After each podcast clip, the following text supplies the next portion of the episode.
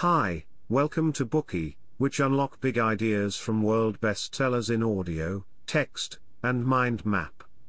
Please download Bookey at Apple Store or Google Play with more features. Get your free mind snack now. Today we will unlock the book Astrophysics for People in a Hurry. The cosmos is all that is, or ever was, or ever will be. Come with me, a generation ago, the astronomer Carl Sagan stood here and launched hundreds of millions of us on a great adventure, the exploration of the universe revealed by science. It's time to get going again.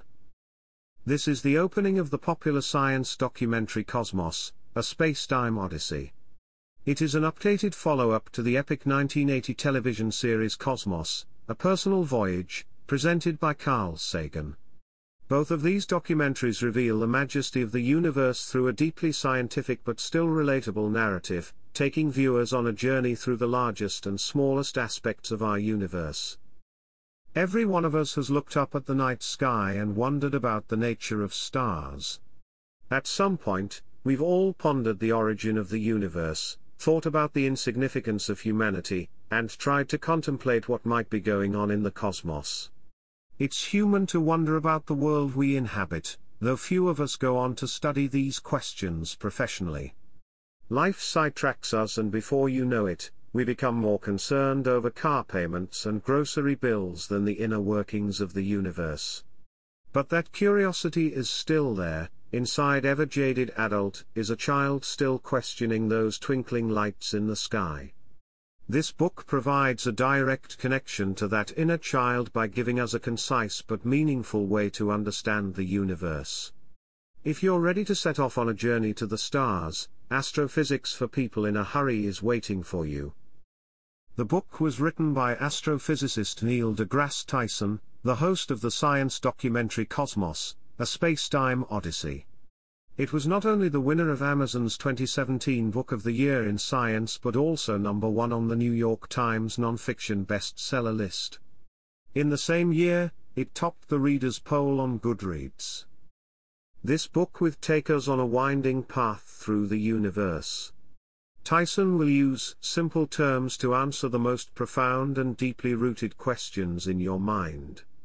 As Tyson says in the opening of the documentary, we are about to begin a journey that will take us from the infinitesimal to the infinite, from the dawn of time to the distant future. We'll explore galaxies and suns and worlds, surf the gravity waves of spacetime, encounter beings that live in fire and ice, explore the planets of stars that never die, discover atoms as massive as suns and universes smaller than atoms. Cosmos is also a story about us. It's the saga of how wandering bands of hunters and gatherers found their way to the stars, one adventure with many heroes. To make this journey, we'll need imagination. But imagination alone is not enough, because the reality of nature is far more wondrous than anything we can imagine. This adventure is made possible by generations of searchers strictly adhering to a simple set of rules, test ideas by experiment and observation, Build on those ideas that pass the test, reject the ones that fail, follow the evidence wherever it leads and question everything. Accept these terms, and the cosmos is yours. Now come with me. Our journey will be divided into three parts. Part 1 The Birth of the Universe. Part 2 The Miracle of the Starry Sky. And Part 3 Our Wonderful World. Part 1 The Birth of the Universe. The birth of the universe is arguably the greatest story of all time. Nearly 14 billion years ago, all the space, matter, and energy in the known universe were still contained at an infinitesimal point called a singularity. But what does that mean? Well, a singularity has infinite curvature in spacetime, an infinitely small volume, an infinite density, and infinite gravity. All these infinites are difficult for the human brain to imagine, so simply put, a singularity is even smaller than one trillionth of the size of the period at the end of this sentence. Don't worry too much about imagining the singularity, even scientists haven't come up with a good description of it yet. We do not know how the singularity came into existence, nor do we know what it really was. None of the current laws of physics are applicable when describing the singularity. Today we use Einstein's general relativity to describe the very big, planets, solar systems, galaxies, while we use quantum mechanics to describe the very small, atoms, particles, and waves. However, the singularity crunches all of these rules down into one point, and demands that we use a unified theory that can handle the large and the small. We may not know everything about the singularity but we do know that at some point, it suddenly started to expand extremely rapidly. Well, strictly speaking, at some point is just a hand-wavy description since time didn't even exist as we know it before this expansion. Now we call this process the Big Bang. We have touched upon the Big Bang in other Bookeys that unlock Stephen Hawking's masterpieces, including A Brief History of Time, From the Big Bang to Black Holes, The Universe in a Nutshell, and Brief Answers to the Big Questions. Let's unpack the infancy of our universe. The first stage is called the Planck era, which refers to the time interval from the Big Bang 0 seconds to the 10 to the power of minus 43 seconds right after. At the end of this interval, the universe had only grown to 10 to the power of minus 35 meters in size. These unimaginably small scales are named the Planck time and Planck length respectively, named after Max Planck, the father of quantum mechanics. This is the stage where the large is small, and where relativity and quantum mechanics break down. All four of fundamental forces of the universe were unified. The end of the Planck era is marked by the separation of gravity from the other fundamental forces. The universe continued to expand, and the electroweak and strong nuclear forces came into being. Finally the electroweak split into the electromagnetic and weak nuclear forces, forming the four basic forces that we know today. You may ask what good are these forces, and why should I care about them?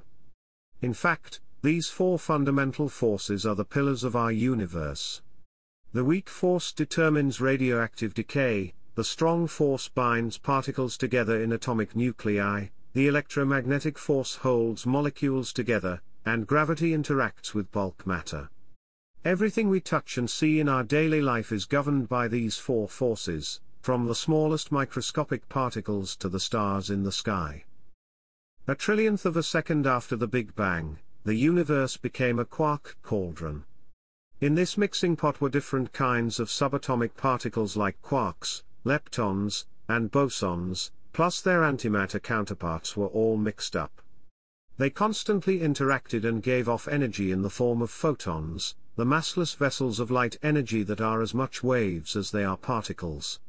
The universe was hot enough for these photons to spontaneously convert their energy into matter-antimatter particle pairs, which immediately thereafter annihilate, returning their energy back to photons. That's how matter and antimatter were constantly created and annihilated, then recreated, and then annihilated again.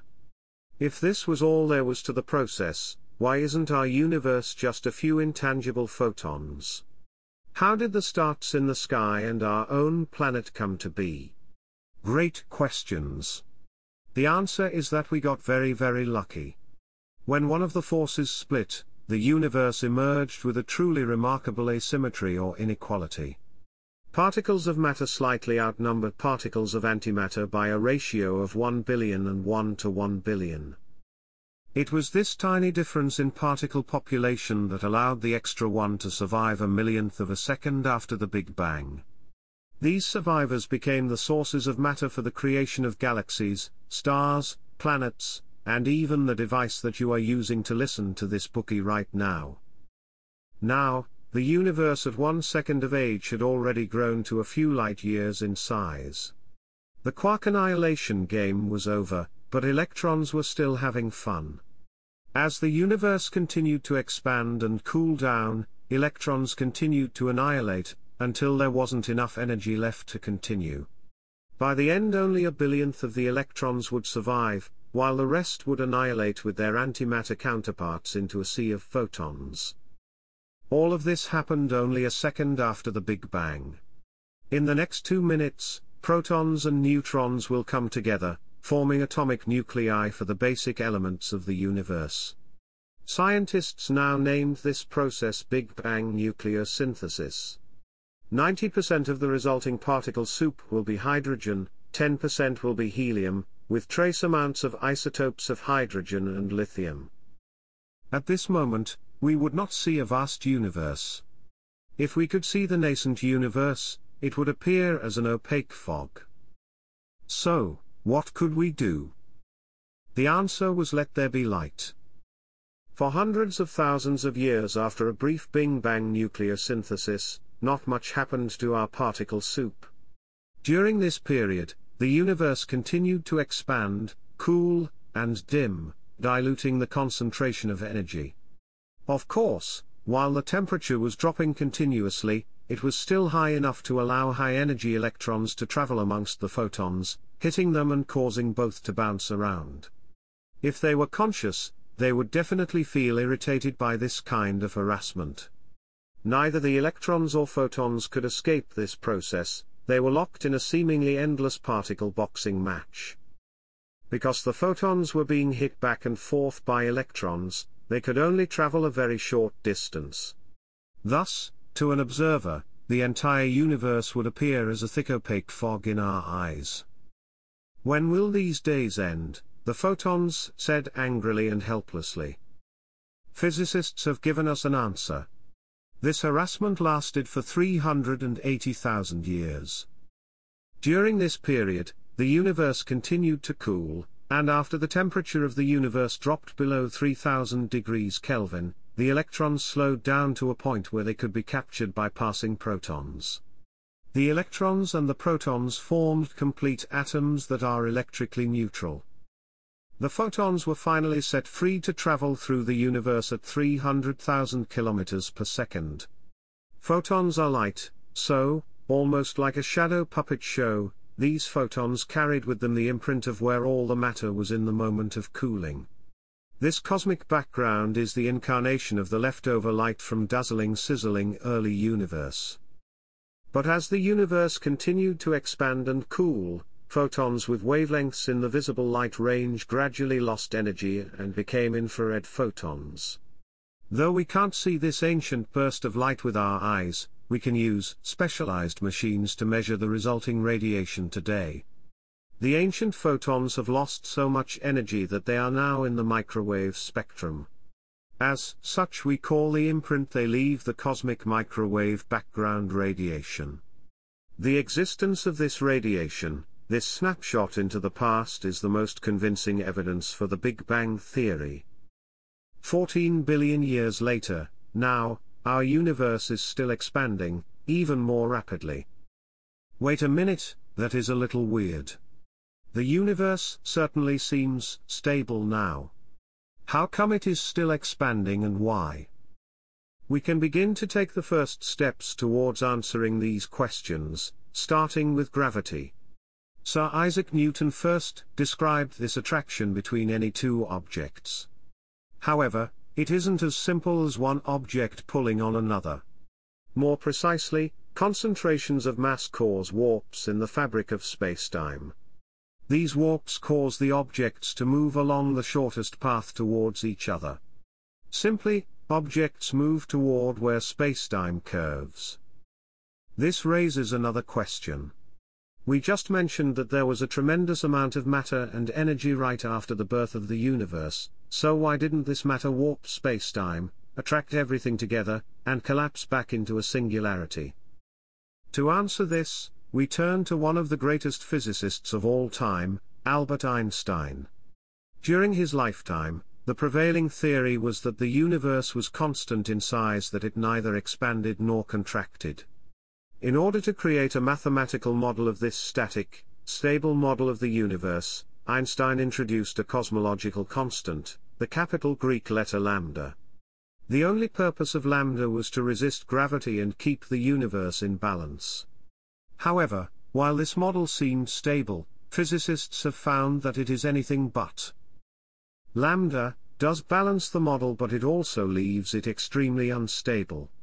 Einstein's universe was in a perilously metastable state between expansion and total collapse, just like a ball on a mountain top that could roll down in either direction with just a tiny push. Furthermore, as we've said, physicists soon discovered that the universe was not static but was expanding. On top of this, they found that the more distant galaxies were, the faster they receded relative to our Milky Way. This proved to be problematic for Einstein.